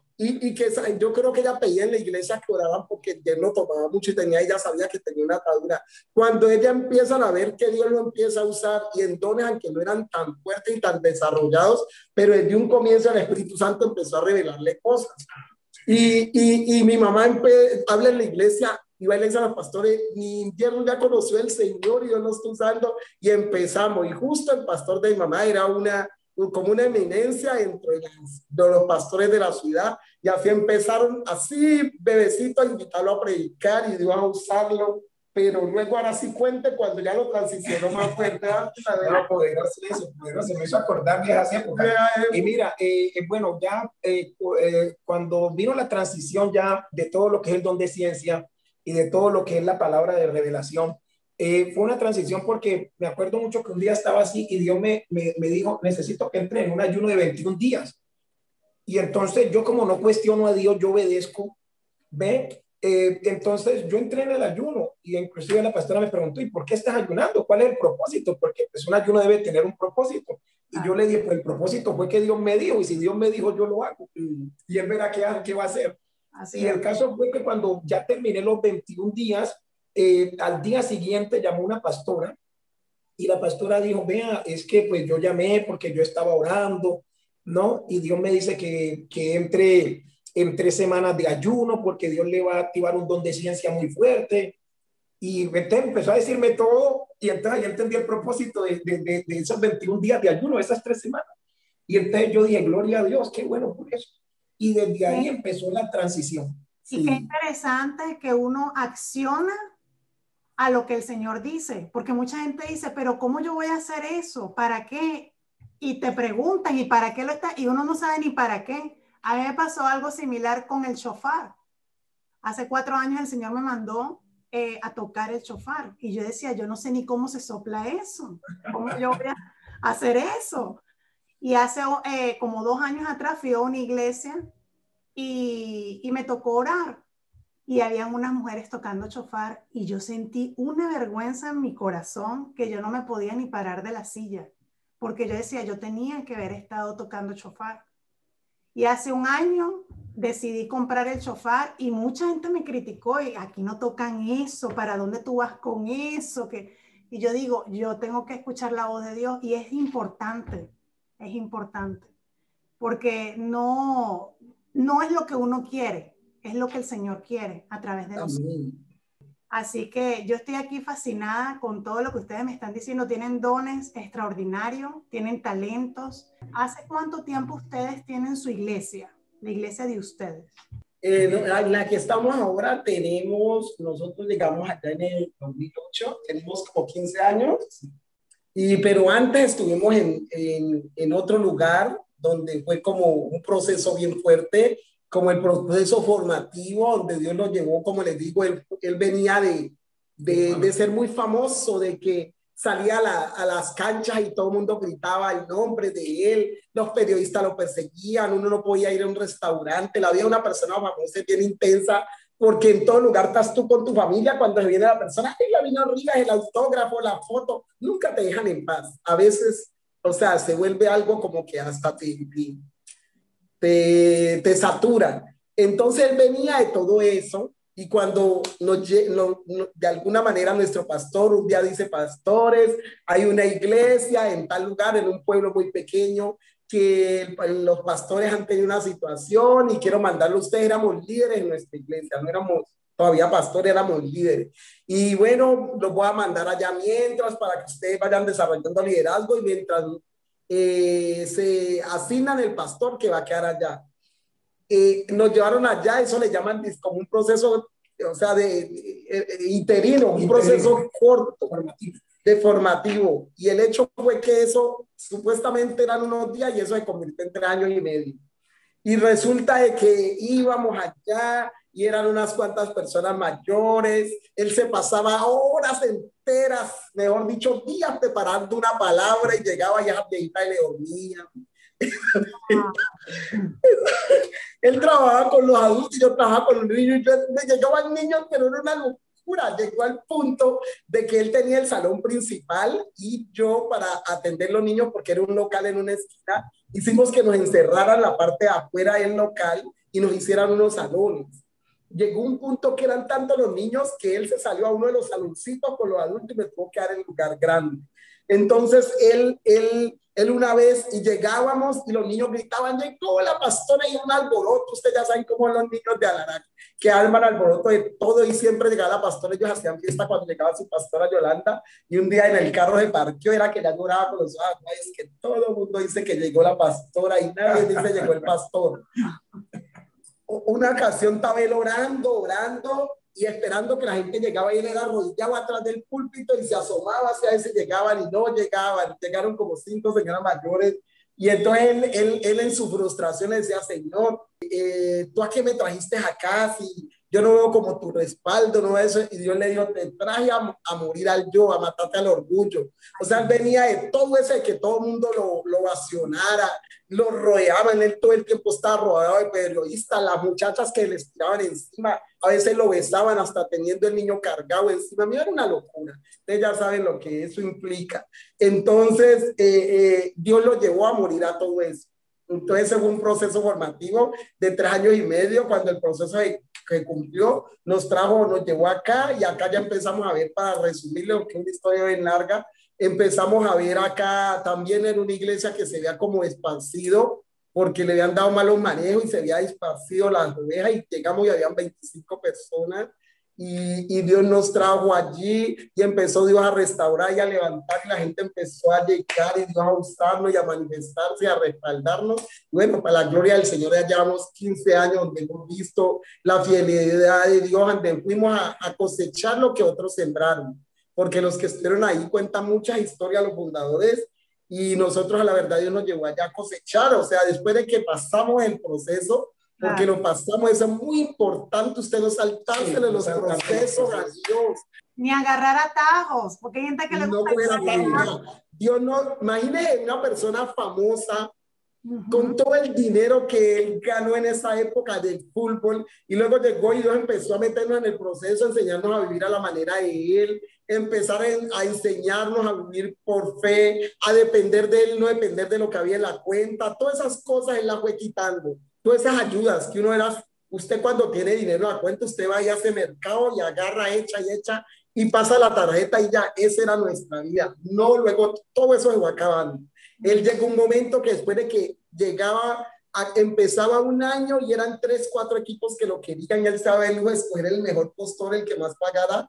Llegó un momento donde nadie lo llamaba, hacía video, mandaba, tocaba puertas, llamaba, contrataba empresarios, manager y nada, nada pasaba. Entonces, eh, eh, Dios nos llevó, nos, nos, le, les hablaba a través de poca gente a decirle de que de que ya no iba a ser más en las canchas, sino que ahora él iba a saltar el nombre de Dios y iba a ser reconocido desde los púlpitos. Así le digo una vez, de que él iba a pasar de las canchas a los púlpitos, le dieron una profecía y así fue. El área del fútbol fue como quedando de lado y Dios fue exaltándolo acá en el área ministerial. Eso fue un proceso muy doloroso. Él amaba, amaba ese fútbol. Él amaba eso, era una pasión que él tenía. Dios tuvo que arrancarle esa pasión porque Dios es un Dios celoso y él no comparte su gloria con nadie. Eso fue también de llorar, de encerrarse en el baño y llorar y patalearle al Señor, que por qué ya no quiere, yo quiero fútbol. O eso fue bravo. El, el Dios a sacarle eso y lo llevó a morir a eso, a esa pasión al fútbol, hasta que luego ya lo veía y sentía algo normal, porque es que él era muy apasionado por eso. Entonces fue un proceso bien bonito, le dolió mucho a él. Wow. Pues lloraba, lloraba, pero tremendo, pero bueno, Dios cumplió su propósito y luego nos trajo aquí y como les digo, ahorita estamos cosechando y viendo el respaldo de Dios de una manera sobrenatural. Sé que no solamente tienen la, la iglesia, sino que también imparten clases. ¿Nos pueden hablar un poco más sobre eso?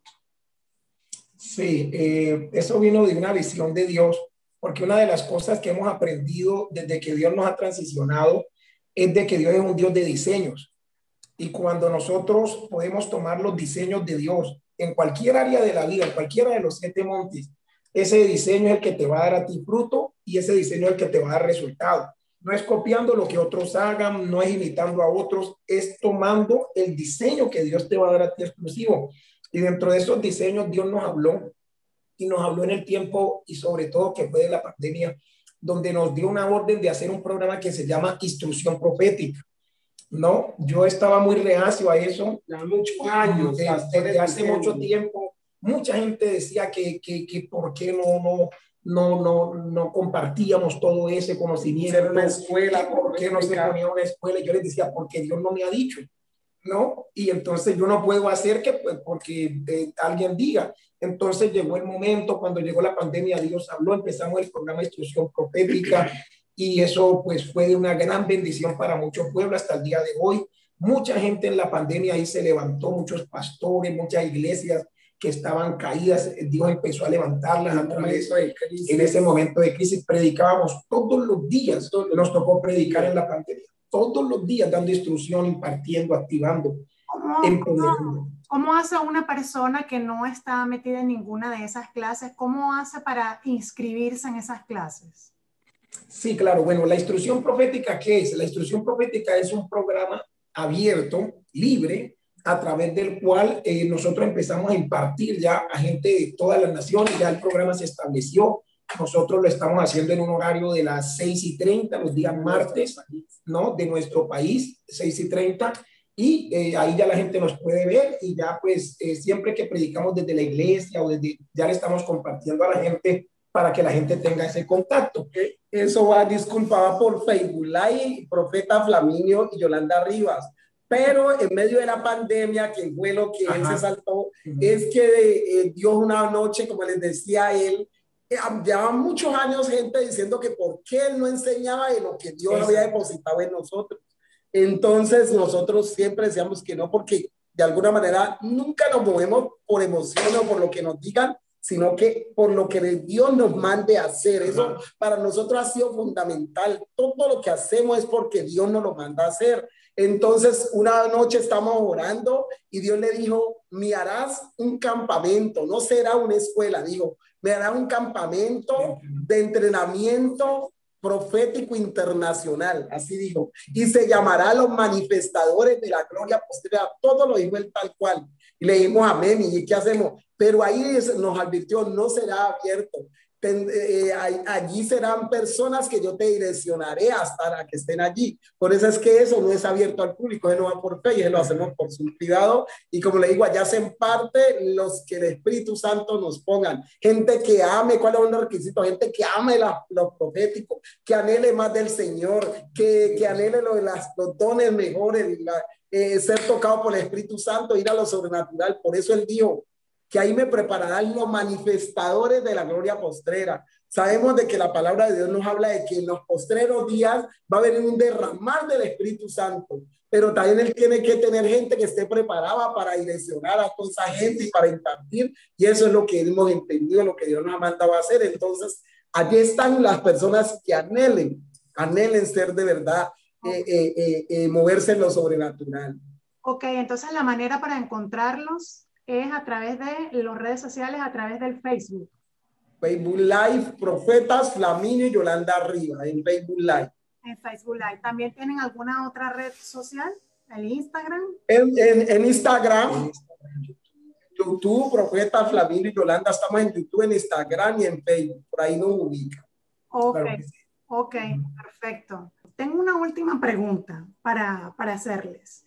¿Qué le dicen ustedes a los líderes ministeriales que hoy pasan por crisis y no son capaces de, decirlo por la responsabilidad que portan? ¿Qué le dicen ustedes a esos ministros? Yo creo que ahí hay algo que es claro, ¿no? Una de las cosas que Dios usó y tiene que ver con el mover profético para traer restauración fue arreglar el altar. Yo creo que todos los problemas vienen cuando no hay un altar arreglado, ¿no? Todos los problemas que vienen en cuanto a pareja, en cuanto a familia, en cuanto a pastores líderes, líderes, iglesias, vienen cuando no hay un altar arreglado. Y yo creo que en esta dispensación donde el espíritu de Elías, que es el mismo Espíritu Santo, pero la Biblia lo habla en Malaquías, que el espíritu de Elías va a traer ese manto de restauración, eh, yo creo que lo primero que se va a restaurar es el altar. ¿no? Y, cuando enseño, yo enseño mucho de tres altares. Uno es el altar familiar, ¿no? Dos es el altar personal y tres es el altar congregacional. No puede ser que nosotros seamos muy fuertes en uno y en los otros dos no, o muy fuertes en dos y en otro no. Son los tres que significan la restauración del altar. Elías entendió que el secreto para poder restaurar la nación estaba en un altar. Y yo creo que cuando el altar está bien, el fuego de Dios puede sanar lo que sea. Pero cuando en el altar hay cualquier tipo de desorden, falta algo en ese altar, entonces ahí es donde empezamos a tener los mayores problemas. Una de las cosas en todo el testimonio que hemos dado, ¿sabe cuál es? Y el secreto de nosotros, ¿sabe cuál es? Lógicamente, el amor, ¿no? Pero que nosotros somos personas de altar. De que no es que yo soy el que me meto más con Dios y ella no se mete, no. Ella va, ella va a la paz, ¿no? Ella va al mismo ritmo, ¿ve? Ella va al mismo ritmo. Yo me acuerdo que cuando empezó, pues antes que yo empecé, yo iba como más avanzado que ella. ¿Yo qué hacía? Dios me decía, masajeale los pies a ella. Y yo siempre a ella le masajeaba los pies. Y ella me decía, ¿usted por qué es que me masajea tanto los pies? Y yo le dije, porque es que usted va a ser mi mayor discípula. El mayor discípulo que yo voy a formar es usted.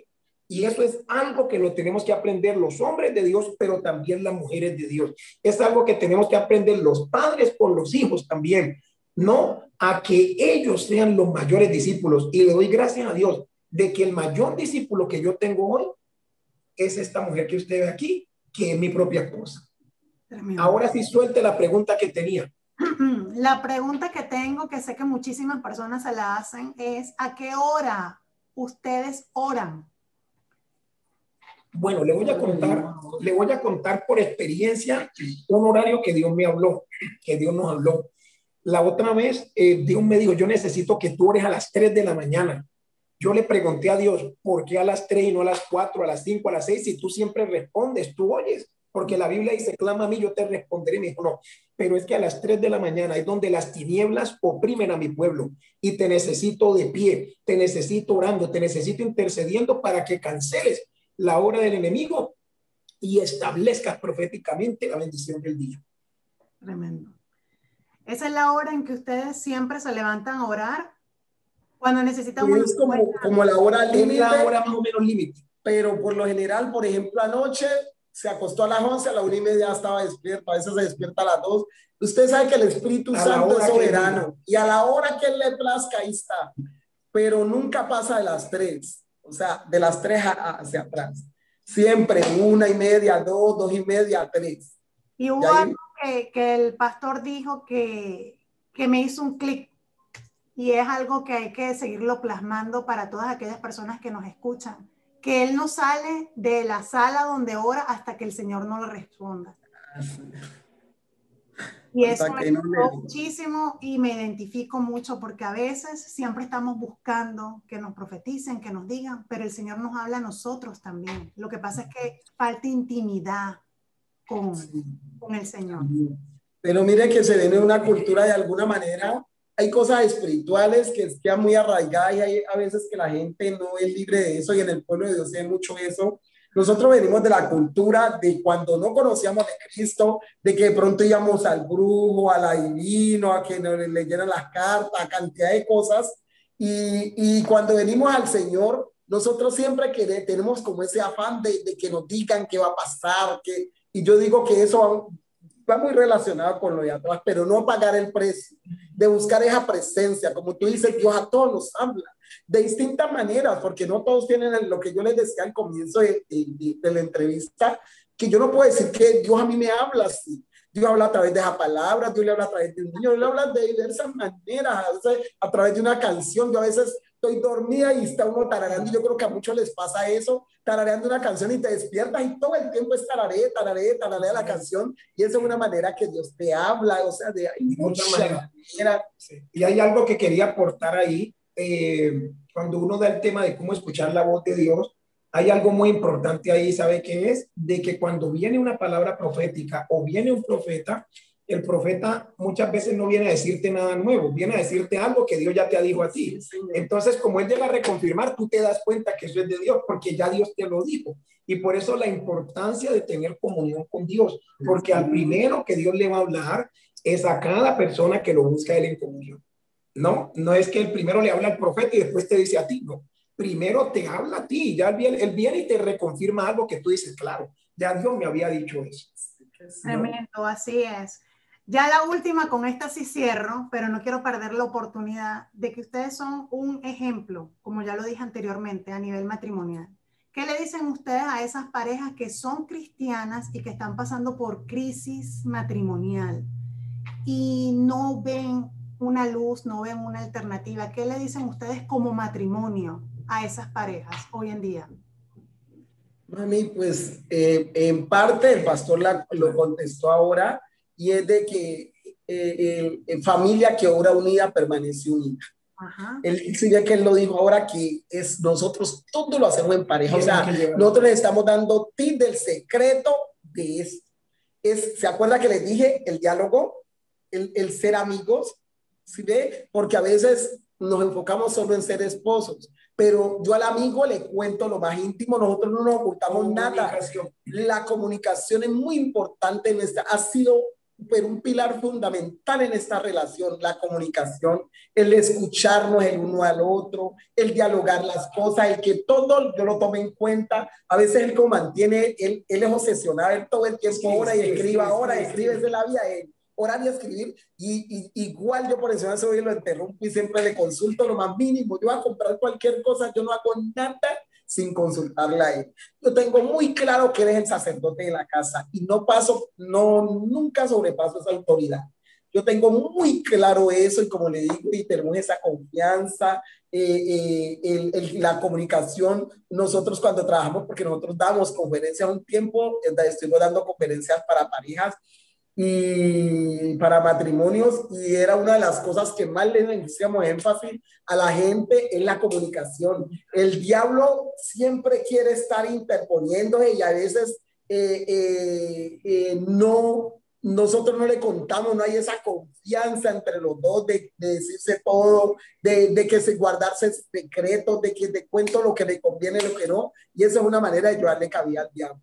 Entonces hay cosas que empiezan pequeñitas, pero cuando tú vas a ver, eso te va a destruir a hogares, relaciones. Entonces eso se ve mucho. Eso es una manera en que el enemigo trabaja y cuando no hay comunicación, de cuando no hay esa relación de amistad y si no hay esa relación de amistad, no hay esa confianza, no hay esa confianza y a eso yo los motivo de que oren, oren, oren, la mejor manera de derrotar al diablo en todas las áreas es la oración. La palabra de Dios dice, el poder del cristiano está en la oración y es orar como parejas, entender, abrir sus corazones el uno al otro, tener confianza de que si nosotros nos casamos, la palabra dice que eso hasta que la muerte nos separe. Y el espíritu, la función del diablo es de virtuar todo lo que Dios dice acerca de nosotros. Y él, vino a matar, a hurtar, a destruir. Él no quiere que las familias sean felices. Pero si yo le sigo un juego, si de alguna manera la palabra de Dios nos habla, porque es que nosotros tenemos un manual de vida que dice que no se ponga el sol sobre nuestro enojo. Y usted ve pastores, líderes y, y, uno va que a consejería y que, que, hace una semana no se hablan, que hace 15 días yo le pongo comida allí y ya que yo duerme en el cuarto o que él duerme con su, o sea, para su lado y yo para el mío. ¿Qué es eso? Cuando la palabra de Dios nos habla muy clarito, entonces ahí le damos cabida al enemigo. Y yo que los invito a que ustedes miren cómo están, de qué manera están llevando su relación, su matrimonio, están haciendo las cosas como Dios manda, están orando en familia, si ve? En familia está él siendo el sacerdote que tiene que ser dentro de su familia, porque a veces son muy buenos predicadores afuera, para de afuera, eso sí que se ve en el ministerio. Usted lo ve ya en el púlpito y hablen, pero ya metas en la casa, porque muchas se atreven a venir a decirle a uno y en la casa son totalmente opuestos a, a, a lo que aparentemente le muestran a la gente. Eso se ve mucho dentro del pueblo de Dios y esa es una estrategia que el diablo utiliza porque no sabe que eso es espiritual para de pronto destruir y, degradar la familia, las relaciones, destruir los hogares, porque usted ve que hay mucha gente que convive llevan, pueden llevar tantos años, pero conviven bajo un mismo techo, no se aman y esa no es la voluntad de Dios. La voluntad de Dios es que a pasar y sí se puede. Nosotros no hablamos de un testimonio porque lo leímos nosotros, esto es lo que vivimos. Llevamos estos 35 años, nosotros nos seguimos amando aún más que, que antes porque con Cristo y cuando uno deja que Dios sea el centro de nuestra vida, que el Espíritu Santo sea el que dirija todas nuestras cosas, lo demás es pura añadidura. Y voy a hablar con, por los varones también, y es que dentro de una relación no puede haber machismo, ¿no? Porque es que muchas relaciones no funcionan por el machismo y por la cultura en que muchas veces hemos sido criados los varones, ¿no? Pero la mujer juega un papel muy importante y por eso la mujer, yo digo de que la casa es o el hogar es, es como es la mujer, ¿no? ¿Por qué? Porque cuando la mujer es sabia, la mujer edifica bien su casa y el hombre no puede tener un machismo, ¿no? A tal punto de que, un ejemplo, un tía ahí para soltarles, en el área de la administración, yo he tenido mucho éxito y soy una persona muy prosperada porque ella administra muy bien la economía. Yo no administro los recursos. ¿Por qué? Porque yo soy una persona que soy muy dadivosa. Entonces, si yo veo a alguien, entonces yo empiezo a repartir, a repartir. Y cuando vamos a ver, me he salido de un propósito, pero ella no. Ella sí administra como es, ella administra muy bien. Entonces, ¿yo qué tomé, qué decisión tomé? De que ella administre la economía. No, ¿por qué? Yo sí cargo, claro, lógicamente, Dios lo bendice a uno, Dios lo prospera, pero yo veo que el que la mujer administre la economía, cuando Dios le ha dado esa, esa dotación a la mujer de ser sabia, pues el hogar va a ser próspero. Y por eso es importante que no sea que uno le pase solo para el mercado tanto o para pagar un recibo tanto, sino que la mujer pueda jugar ese papel protagónico, como dice la Biblia, de ser esa mujer sabia y empezar a edificar su casa. Empezar a decir, bueno, la administración de la casa, yo creo que aquí podemos hacer esto, esto, aquello, lo otro. Entonces, yo he aprendido que Dios les ha dado esa sabiduría y yo dije, yo la voy a, yo la voy a aprovechar al máximo. Y pues que me, me he encontrado con que Dios nos ha prosperado pero nos ha prosperado porque yo no fui machista, ¿no? Y los recursos, aunque los dos, ella nunca hace algo sin decirme a mí, ella me cuenta, voy a hacer esto, voy a hacer lo otro, y a veces ni le presto atención. ¿Por qué? Porque yo sé que es una gran administradora y sé que hasta este momento hemos sido prósperos es por eso, porque hay una buena administración. Entonces es imposible que hombres por machismo en este momento tengan a las mujeres oprimidas, no tengan los hogares oprimidos, porque ellos dicen es que aquí se tiene que hacer lo que yo digo, o se tiene que hacer de esta manera, o van y hacen las cosas y ya después de que las hacen es que vienen a consultar. No funciona así en el reino. En el reino hay principios, ¿no? Y yo creo que esa sabiduría que Dios le ha dado a la mujer para, para, para administrar la casa, ¿no? Esa sabiduría que le ha dado el Señor hay que aprovecharla al máximo, porque la mujer sabia edifica, o sea que hay una sabiduría en la mujer para edificar. Y cuando uno le permite que ella pueda desarrollar ese potencial, pues se ve la prosperidad. Y por eso es que hay muchos hombres que no han sido prosperados por el machismo, ¿no? Y el egoísmo de decir, no, aquí se hace lo que yo digo. Cuando a la mujer Dios le ha dado una capacidad para administrar y una sabiduría, ¿no? Y bueno, yo pensé que usted iba a decir amén, pero sí, somos complementos, somos complementos y eso es lo que tenemos que, tienen que entender los matrimonios, que somos complementos y es 50 y 50. Así es. La verdad, la palabra dice cortón de tres dobleces, no se rompe fácilmente y el tercero ya sabemos que es el Espíritu Santo que esté en medio nuestro y bueno, a eso yo los invito. Eso les digo. No, cerramos con brocha de oro. Esta palabra era necesaria para todas aquellas personas que nos vayan a escuchar Bendecimos a cada uno de ustedes, los amamos. muy contentos, pero yo no me podría retirar sin hacer una oración profética. Ay, santo. Aunque no me lo está pidiendo, pero yo sí quiero hacer una oración profética y te voy a decir por qué vamos a hacer la oración profética.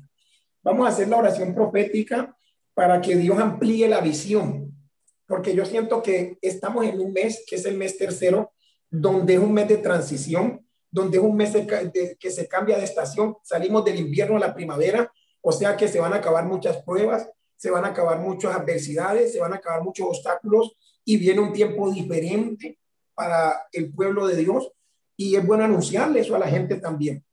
Es bueno que ellos sepan de que nosotros no estamos aquí en el programa por casualidad, sino que Dios permitió este espacio porque muchas personas, Dios les está haciendo un llamado ya a transicionar, Dios les está haciendo un llamado a cambiar de estación y Dios les está haciendo un llamado a entrar en el mover sobrenatural del Espíritu Santo, porque el mes tercero habla de un Padre, Hijo y Espíritu Santo. O sea que habrá el mover de los dones, el mover del fruto del Espíritu Santo, el mover de los ministerios. Y creo que cada persona que va a escuchar esto es porque Dios le está haciendo un llamado a lo sobrenatural. Es porque Dios no por casualidad le va a permitir escuchar un testimonio de esto, sino porque le va a dar un testimonio también y es un testimonio de cosas grandes y de cosas poderosas. Entonces, hoy queremos orar para que venga eh, visión divina, para que venga en este mes eh, la activación de esa transición profética y para que se puedan experimentar, eh, cada persona que va a escuchar este testimonio pueda experimentar cómo lo sobrenatural es real y cómo Dios los va a usar a ellos también con dones, los va a usar con ministerios, los va a usar con llamados, con propósitos, porque para eso Dios permite este tiempo y estos testimonios. Padre, en el nombre de Jesús te damos gracias. Y te damos gracias, Dios, porque hoy has usado como canal, bendito Dios, a tu hija Rosemary, Señor. Y hoy de manera especial la presentamos como un canal de bendición para las naciones. Hoy presentamos su programa, hoy presentamos sus sueños, hoy presentamos su visión, hoy presentamos sus deseos, que así como hoy lo hizo con nosotros, Señor, también, Padre Celestial, tú lo hagas con miles de familias que van a llegar a tus pies a través de este ministerio. Quiero bendecirlo, bendigo sus dones y sus talentos, son gran ejemplo para el pueblo de Dios y yo sé que donde pisen la planta de sus pies, el Señor va con ustedes, porque ustedes lo llevan de primero y lo, lo felicito realmente. Bendiciones, fue un gusto poder compartir con ustedes.